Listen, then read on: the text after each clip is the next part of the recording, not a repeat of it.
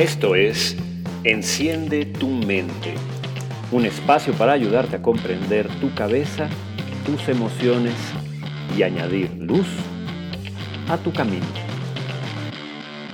Bienvenidos.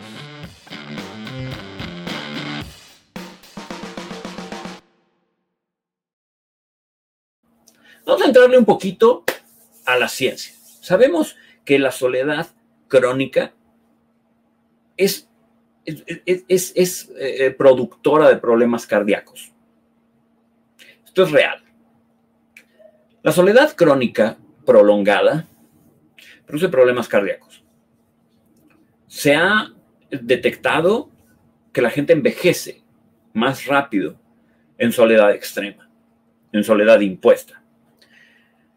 Los sentimientos de soledad eh, traen una cascada de diferentes efectos fisiológicos, que como decíamos, uno de los principales es las afecciones cardíacas y de ahí una serie de eh, eh, situaciones físico-químicas que se relacionan mucho con los instintos de huida, de miedo, en donde segregamos cortisol y adrenalina. Y hay inquietud y hay ansiedad. Entonces, tampoco, tampoco es nada, nada positivo. Eh, estas hormonas del estrés predisponen nuestro cuerpo a, otros síntomas desagradables, como insomnio, como eh, pérdida de apetito, como pérdida de ganas, pérdida de energía. Eh, es muy interesante cómo se, ha, encontrado, y esto se los voy a leer, eh, se, ha, descubierto que en, resonancias magnéticas, las regiones emocionales del cerebro que se activan cuando experimentamos el rechazo son de hecho las mismas regiones que registran una respuesta emocional frente al dolor físico. Estamos hablando del el cíngulo dorso anterior.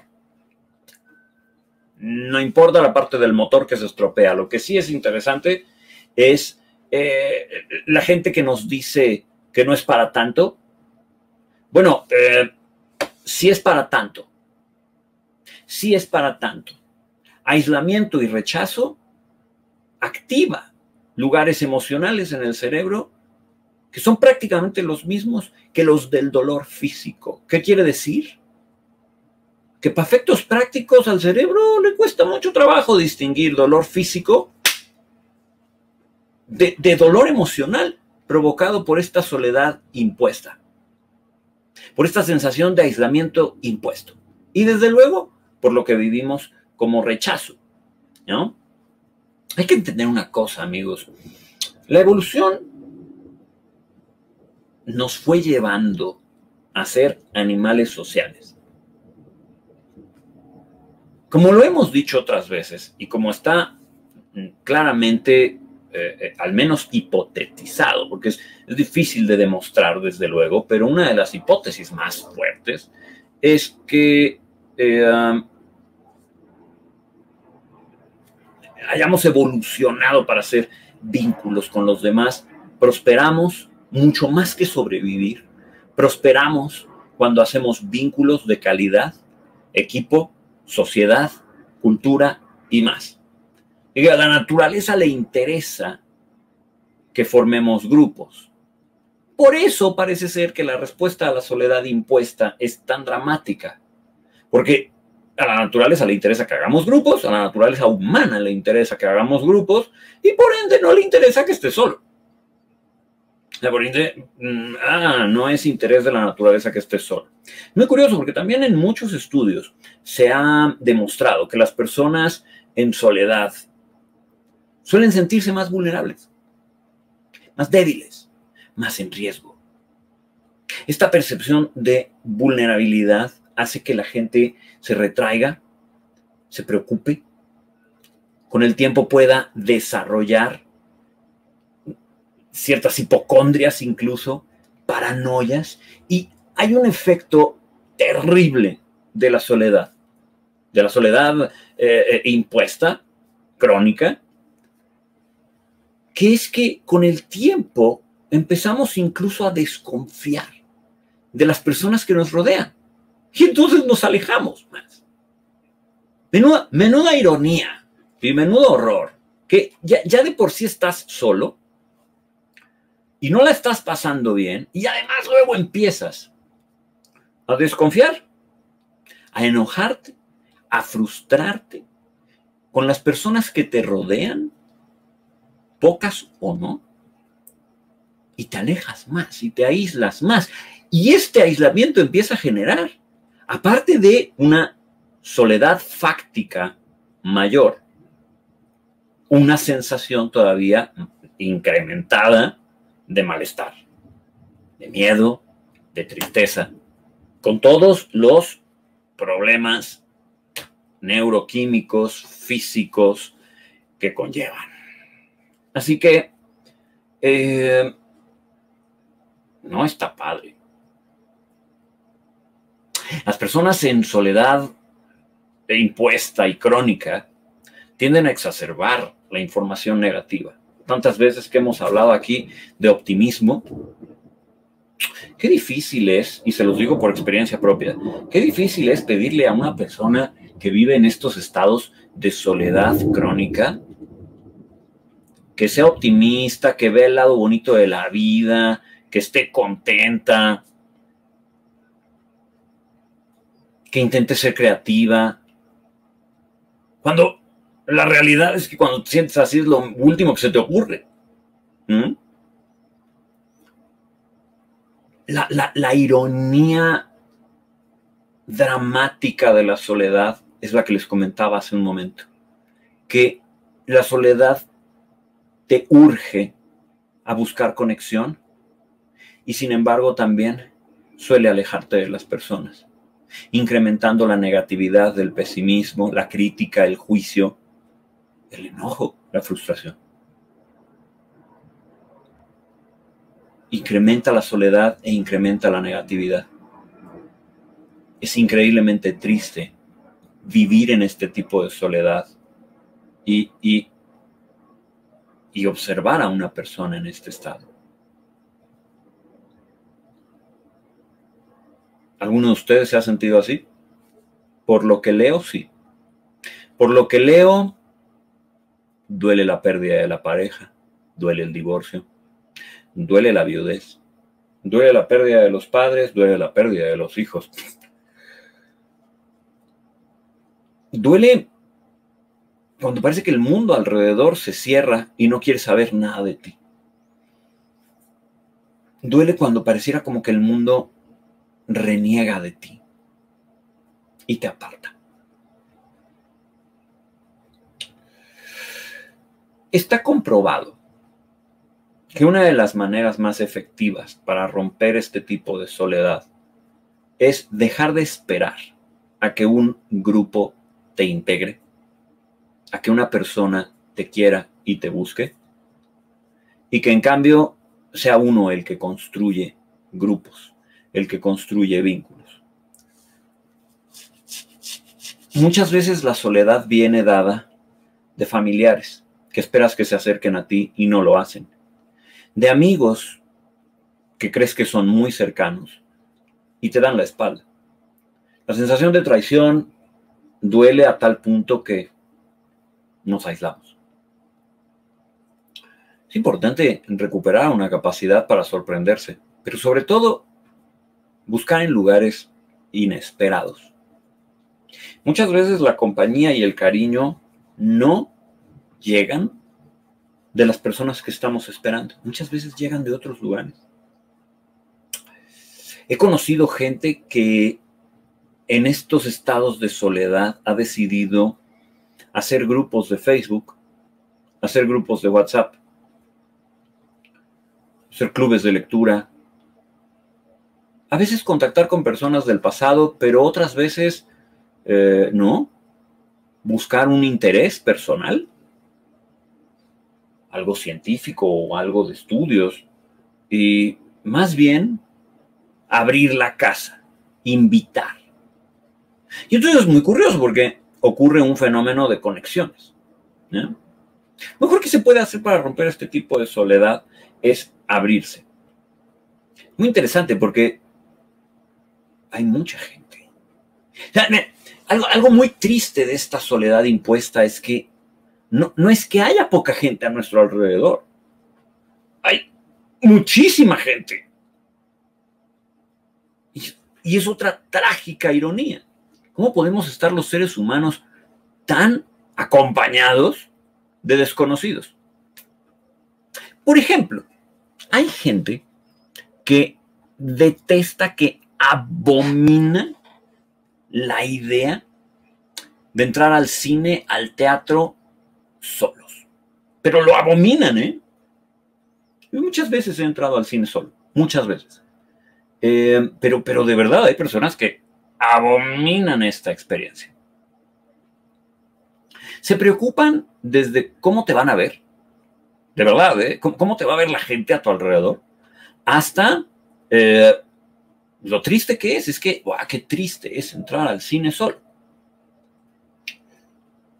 Y es interesante porque hasta, bueno, hasta antes de la pandemia, eh, uno entraba al cine y el cine solía estar lleno. Y tenías personas sentadas aquí y acá. Técnica, técnicamente, no estás solo. Si tú sales a la calle a caminar, eh, técnicamente no estás solo. En, una ciudad, en una ciudad, hay otros entornos donde no, pero en una ciudad es muy difícil estar realmente solo. Así que la, otra gran trágica ironía de la soledad es que puedes tener a alguien sentado aquí, acá, y de todas maneras sentirte solo. ¿Por qué? Porque ¿qué es la soledad?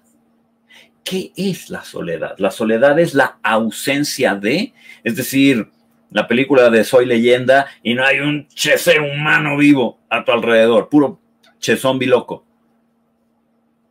No, eso no es la soledad.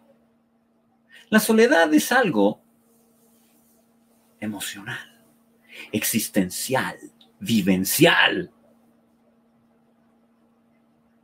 La soledad, en mi opinión, es más un asunto del alma, y ahora vamos para allá, es más un asunto del alma que un asunto de una verdadera eh, eh, eh, desolación, de desértica, donde no hay nadie. Es la incapacidad de relacionarnos de una manera significativa en la que percibas que le interesas a alguien y que te interesan a ti. Por ahí ponía, ponía alguien que está esta parte, Carla, e, e, en la que estás en un grupo y no encajas. ¡Pum! Soledad. No es, no es concreta, no es fáctica. Hay gente. No te puedes relacionar. ¿Por qué? Para mí es más un asunto del corazón, del espíritu. A veces de la, a veces de la identificación, a veces de la proyección, a veces de la expectativa, a veces de que la verdad estamos muy cerrados, a veces de que tenemos miedo, de que no confiamos, de que tenemos prejuicios y somos críticos, somos exigentes somos exigentes de a madres, oigan. Y llegamos a los lugares casi siempre con una predisposición de cómo va a ser, quién va a estar, cómo te van a tratar, cómo te van a ver. Son tantos factores los que impiden a una persona abrirse. Yo lo veo como eh, tener tu casa, ¿no? Como si tu cuerpo fuera tu casa. Y como si abrieras eh, las ventanas y, las puertas, ¿no? Claro, a nadie se le ocurre que es una buena idea dejar las puertas y las ventanas abiertas todo el tiempo. porque se puede meter quien sea. Pero poco no es necesario permitir que entre el aire, que, se mueva el ambiente. Tampoco no es necesario. Tampoco es necesario, ¿no? ¿No será que sería interesante buscar un equilibrio entre retraerse y abrirse? Me parece que sería interesante. Entonces, a ver, una cosa es esta soledad impuesta. Y otra cosa, creo, es esta soledad que ustedes me comentaban cuando me pusieron em, sus, respuestas en el estado de Facebook, sobre todo, en donde me decían, sí, a mí, a mí, a mí sí me gusta la, la soledad, ¿no? Porque creo que a lo que muchos de ustedes se referían es a estos momentos en donde se requiere solaz silencio búsqueda interna.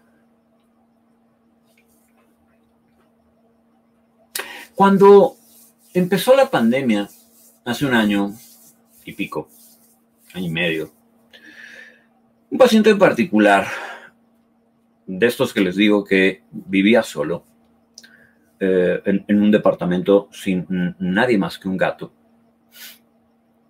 que, ama, pero nadie más que un gato. Estaba preocupado por cómo le iba a ir, ¿no? De por sí él ya venía viviendo una sensación de aislamiento como la que hemos platicado, existencial, emocional. Y ahora esto. Y le pregunté, ¿ha sido algún retiro de silencio alguna vez? Me dijo, no, se me antoja, pero no lo he hecho. Y le dije, ¿será que puedes intentar convertir esto en un retiro de silencio? Ay, Jorge de plano. Sí, le dije, sí. ¿Por qué no? ¿Por qué no? Pero ni al gato le habló.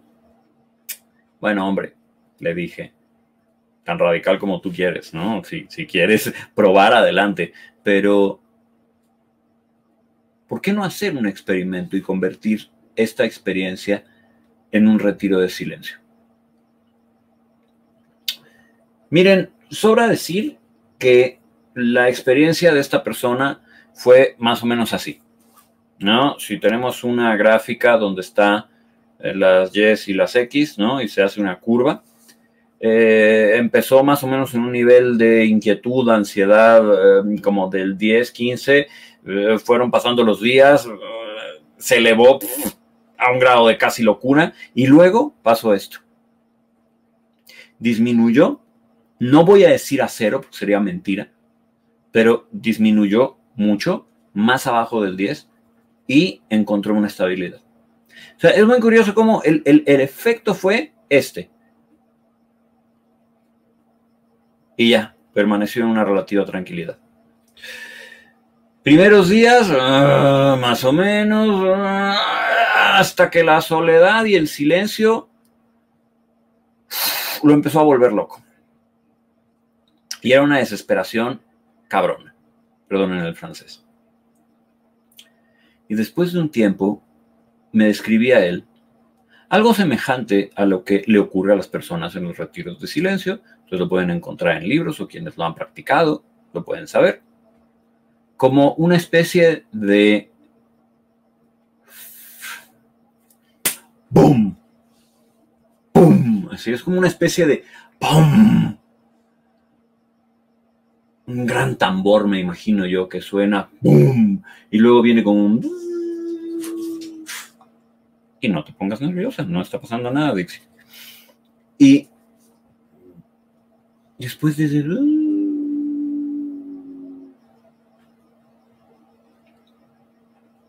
por fin empiezan a escuchar.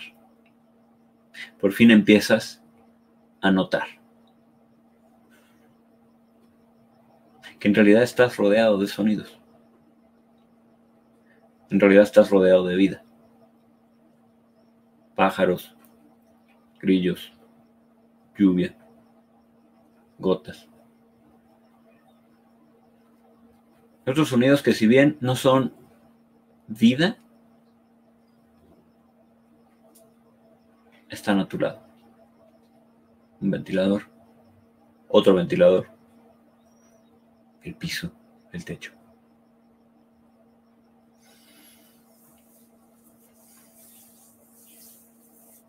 Si logras estar un poquito más en paz, vienen otros sonidos. Tu respiración.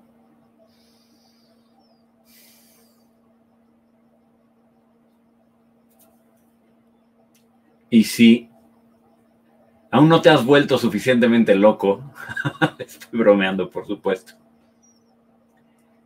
emerge por fin tu propia voz. La de a de veras. Porque hay que decir algo sobre el silencio. Y hay que decir algo sobre la soledad. Qué fastidiosa es la propia voz, pero diría yo la que no es real diría yo, la, voz. Lo, que se llama la mente de mono en los entornos de meditación. La mente de mono es cuando tu, mente escupe tonterías. Por llenar el vacío, ¿saben? Hay una mente de mono, una, una mente irracional, que lo único que hace es llenar el vacío. Y dice sarta de tarugadas. Ah, aquí es donde el psicoanalista que vive en mí toma la palabra. Las sarta de tarugadas que la mente de mono suele decir no son accidentales. Suelen tener que ver con tu inconsciente. A veces con tus miedos, a veces con tus ansias, a veces con tus vacíos, tus expectativas no cumplidas, bueno, tu historia, tu niñez, tus traumas.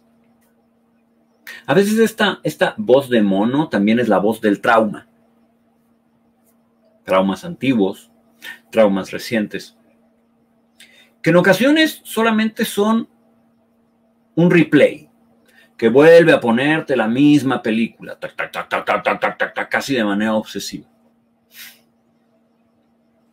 Sin nada que añadir, solo, solo repitiendo. Y en otras ocasiones ya, sí, es una voz eh, ignorante la mayoría de las veces, que habla en pasado y futuro, que te, muestra todos los desastres que se avecinan o los terrores de los que vienes. ¡Joder, madre! No, a ver, entendámonos, esta, esa, esa no es tu voz, no es tu voz real. Cuando por fin te logras calmar y empiezas a escuchar a tu alrededor todo esto que les decía, ah, entonces aparece tu voz real. Y tu voz real suele hablar en términos emocionales, suele expresarse en el presente, suele ser positiva y armónica. Suele tener la intención de hacerte sentir verdaderamente acompañado, no angustiado. Tu voz real, por lo general, infunde paz. No es la voz del deber ni del tener ser. Es la voz de la identidad, de los valores, de la ética. Es la voz de tu historia y tu tradición, pero desde la identidad, no, no desde el castigo o la culpa. Y te hace sentir acompañado porque es la voz del mejor amigo que tienes. El, el mejor de todos. El más confiable, el más interesado en tu bien, el que más busca tu vida, esa, es tu voz real. Una voz amorosa, ordenada. Y la escuchas después de ese.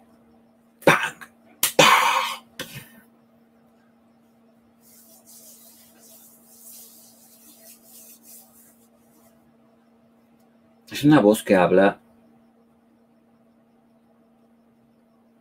tranquila, en, calma, sin prisa. Es una voz a la que no le pides que hable, a la que no le exiges que hable. Es una voz que no está obligada a llenar el vacío. no, no se expresa justamente en, esa urgencia por tapar huecos, por hacer sentir que no estás solo. No, esa no es su función.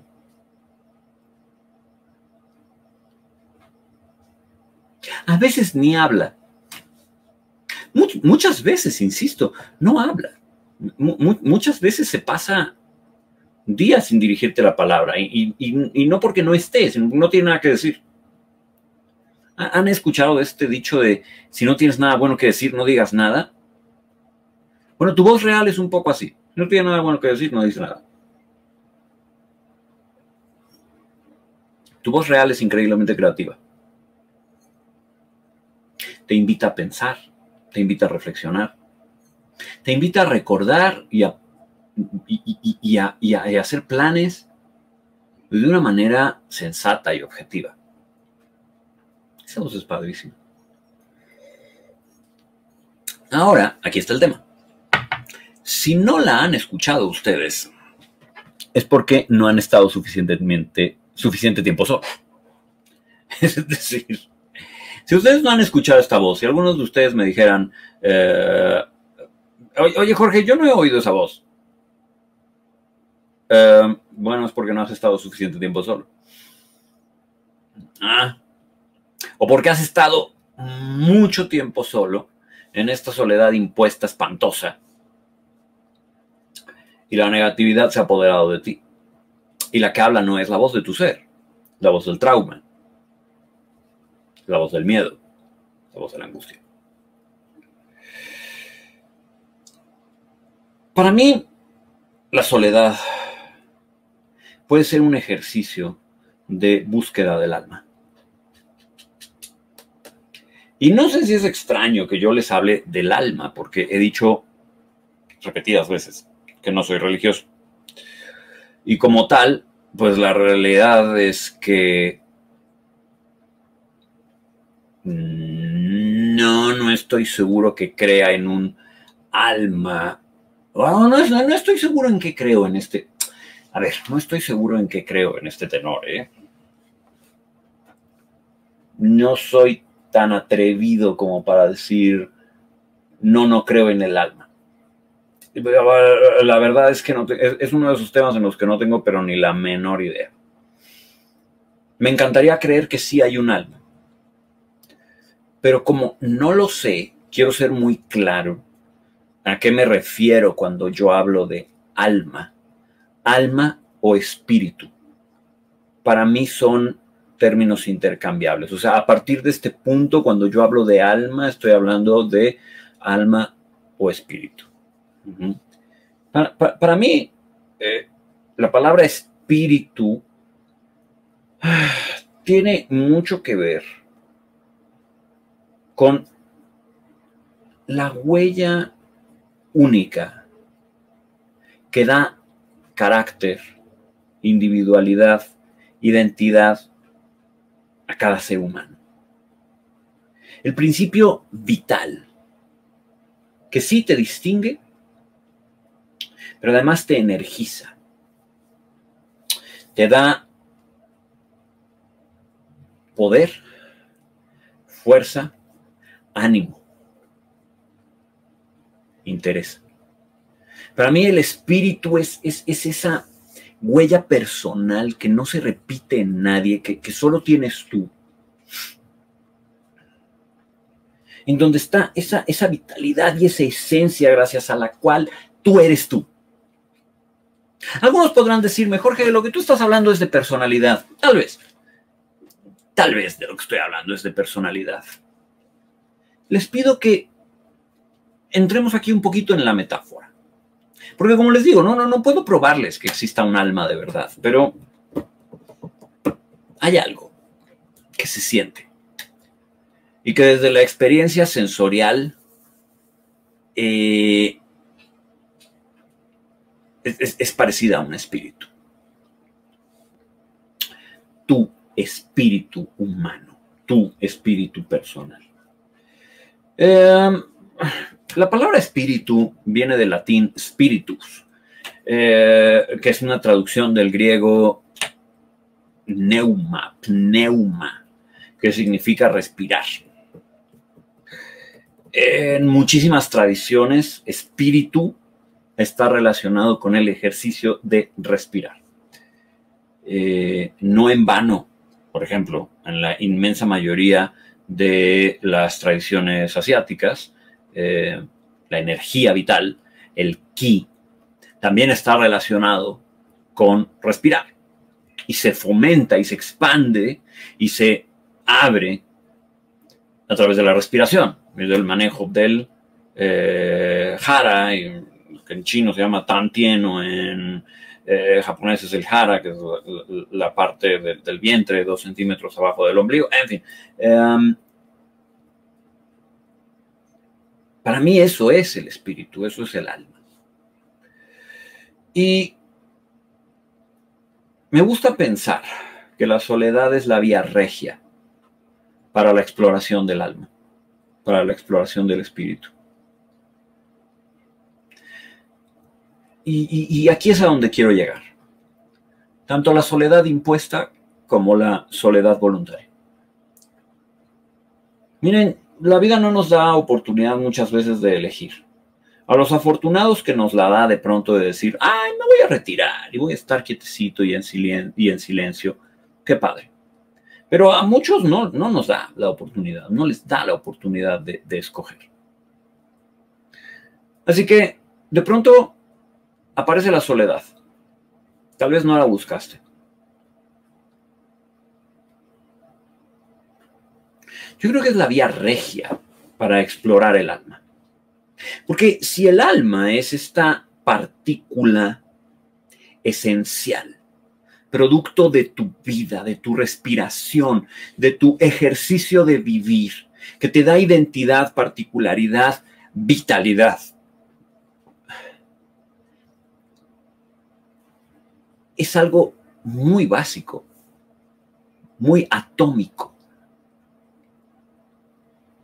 muy interno muy accesible, pero por la vía correcta. Y creo que para poder acceder a esta alma hay que eliminar mucho ruido. Y, es que, amigos, estamos rodeados de ruido. Rodeados. Nunca había sido tan fácil acceder a entretenimiento como ahora. De cualquier tipo. Visual, auditivo, sensorial a distractores. Yo no soy quien. Y este espacio nunca ha sido para criticar o juzgar. Tengo mis opiniones personales. Yo no estoy a favor del consumo de drogas. No estoy a favor del consumo de drogas lúdicas. No estoy a favor del consumo de drogas de relajación. Psicofármacos es otra cosa yo no estoy a favor.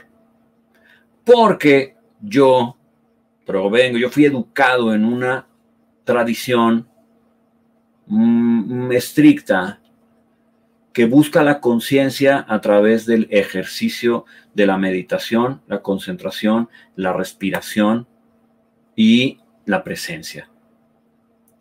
Eh, en la tradición que yo fui educado, eh, los estados alterados de conciencia y la expansión de la mente es un producto del entrenamiento continuo de la mente bajo los estados de una respiración eh, regular, rítmica, eh, meditativa y de una actitud, postura y mentalidad específica.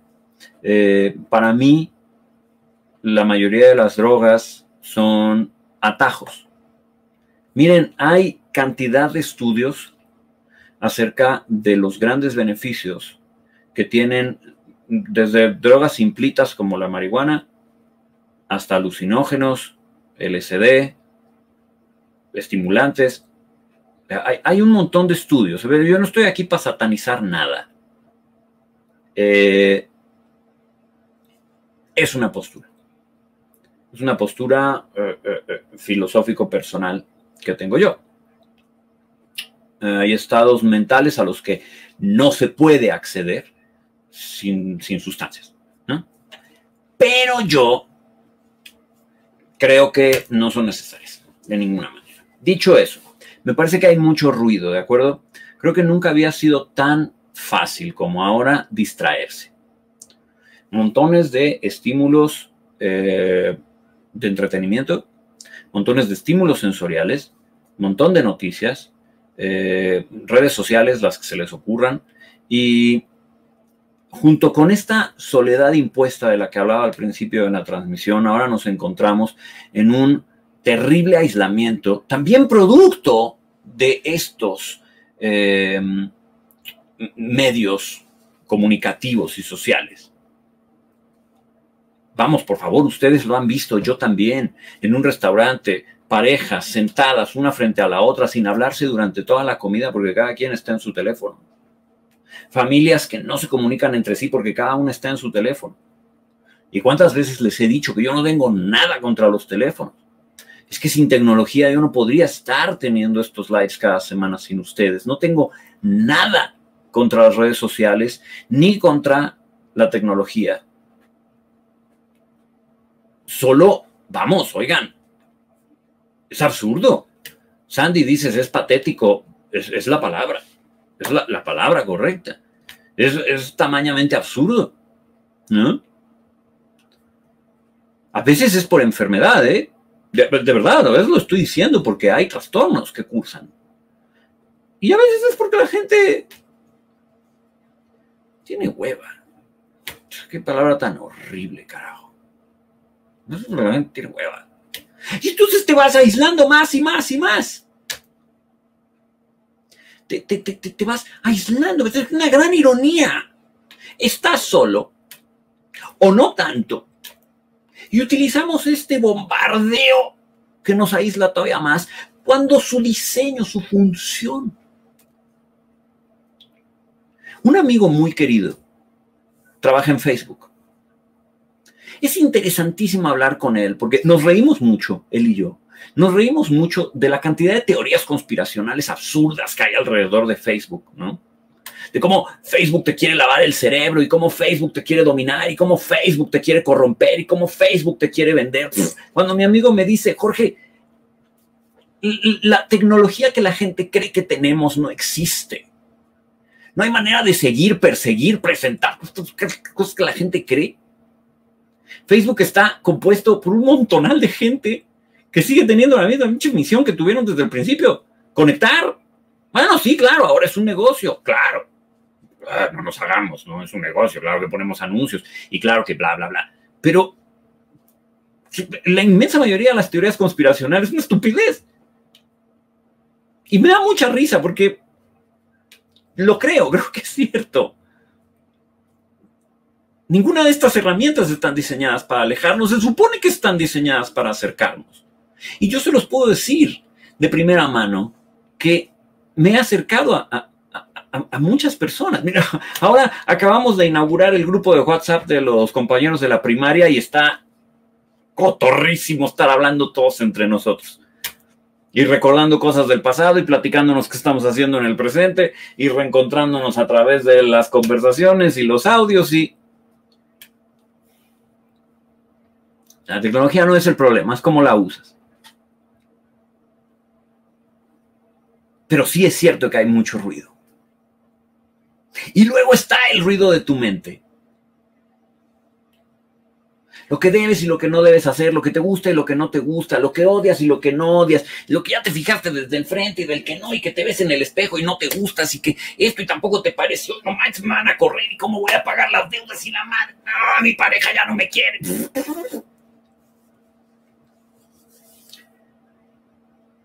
El estudio del alma se hace en soledad y se hace en silencio. Y todos deberíamos hacer prácticas diarias de soledad y silencio. Porque nos permitiría conectar mejor con aquellos que amamos y que sí están a nuestro alrededor. Nos permitiría apreciar y agradecer lo que vale de nuestra vida nuestra vida, el hecho de estar vivos, y tener una respiración. Y tener un cuerpo. Y tener sensaciones. Nos permitiría poder ver hacia adentro y conocernos un poco mejor. Caray, conocer a la persona que te acompaña todo el tiempo. La persona que no te va a dejar solo nunca. Tú. Yo creo que una práctica interesante debería ser un retiro emocional, espiritual, a menudo, de soledad y silencio, para calmarte,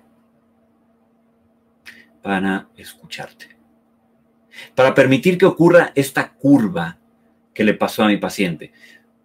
¡Pum! Y tener la gran sorpresa de conocerte de una vez por todas.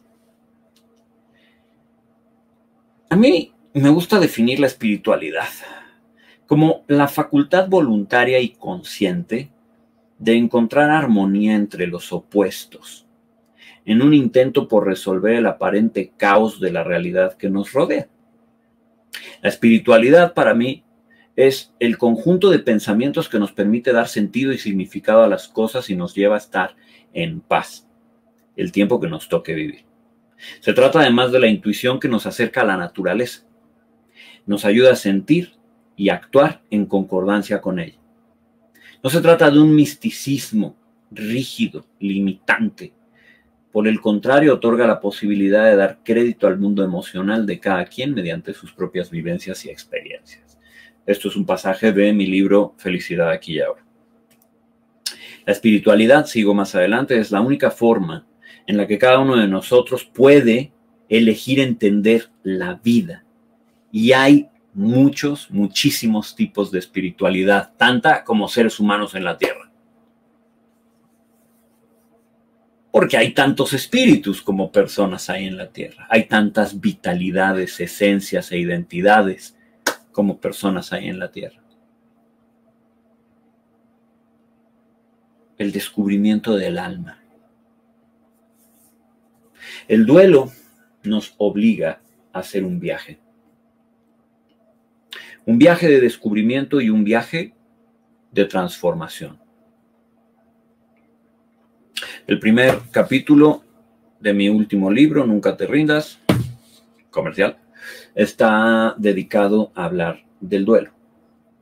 Hace unos días subí unas imágenes tanto a Instagram como a eh, Facebook en las que planteaba este tema del duelo. Se las voy a leer. Todo duelo es en realidad un viaje de transformación. Vivir es participar activamente en la pérdida, y perder es experimentar de primera mano la realidad del duelo. Trabajar tu duelo implica que habrás de entrar en el proceso voluntariamente y trabajarás activamente por asimilar la pérdida para luego permitir que te transforme. Porque ese es el sentido de perder, ¿sabes? Y de que duela tanto. Cambiar, volverte distinto, poco o mucho, que el duelo te modifique y te lleve a la evolución. Todo duelo nos transforma si colaboramos con él, así que mejor abordémoslo como si se tratara de un trabajo con una serie de actividades concretas que abrimos de sacar adelante para recorrer el viaje de principio a fin y aprender las lecciones que tiene para nosotros. Disciplina es la clave. Incorpora gratitud por lo que tuviste y verbalízalo de vez en cuando. Respeta lo que eres ahora y tus emociones. Valora con cada fibra de tu ser lo que aún conservas y a quienes te acompañan. No es resignación, mucho menos pasividad, cinismo o ironía, sino puro amor propio y desafío. Desafío al sinsentido, al pesar y la oscuridad. El duelo nos obliga a una reconciliación entre el yo que era y el que soy ahora, entre lo que pasó y pasará entre lo que quiero y no puedo tener y lo que no quiero pero está frente a mí y probablemente debo tomar. Recorre tu viaje, haz tus tareas y desafía a la gran tristeza. Ese pasaje lo encuentran en Nunca te. Y sí creo que el duelo es un viaje de transformación. El duelo nos fuerza a una suerte de soledad. Una soledad reflexiva, una soledad filosófica, una soledad en la que te haces preguntas. Justo hoy en la mañana, al abrir un libro que me regalaron mis sobrinos, me regalaron este libro, La vida de los estoicos. Eh, apenas abro el libro y me encuentro con esta frase. Dice, la única razón para estudiar filosofía es volverte una mejor persona.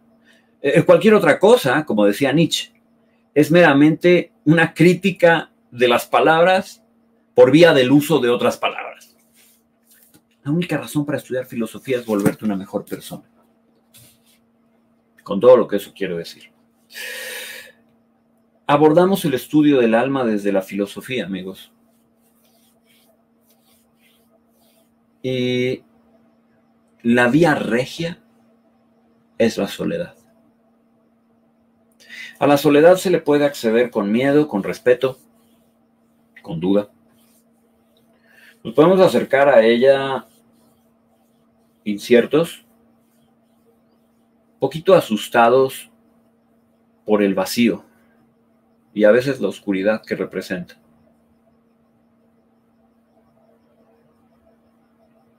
Es una maravillosa experiencia podernos escuchar por primera vez.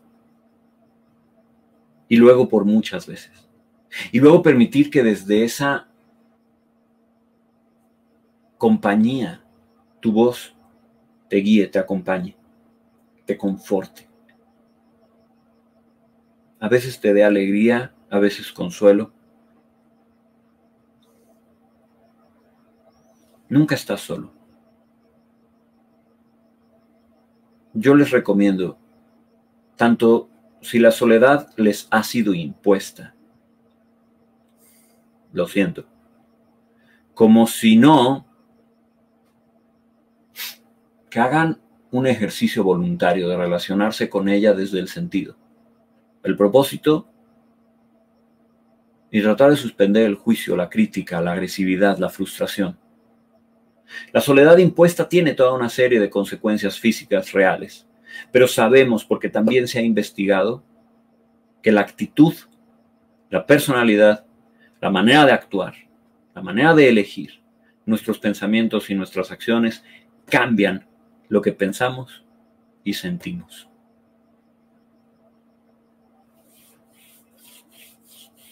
La soledad puede ser tu amiga si la buscas, si la abrazas, si le das un lugar y permites que el silencio te revele que en realidad nunca hay silencio. Que el silencio te revele que en realidad nunca, nunca hay un total silencio. Y que en realidad estamos rodeados de vida. Si quieres, puedes formar parte de ella. O seguir pensando que te dio la espalda y por lo tanto tú se la das también, lo cual me parece lo más necio, cínico y absurdo del mundo. No estoy diciendo que a veces no nos pase por la cabeza, ¿eh? Porque nos pasa. me ha pasado a mí. Pero me sigue pareciendo absurdo, aunque me ha pasado a mí. Nada, la vida no, no te da la espalda porque quiere joder. Tan difícil a veces vivir, oigan. Es tan, tan difícil vivir a veces. ¿Eh? Amigos, gracias por acompañarme esta noche. Gracias por acompañarme en este viaje filosófico del día de hoy. Se les quiere de todo corazón desde aquí. Gracias. Nos vemos la semana que viene. Descansen. Bonita semana.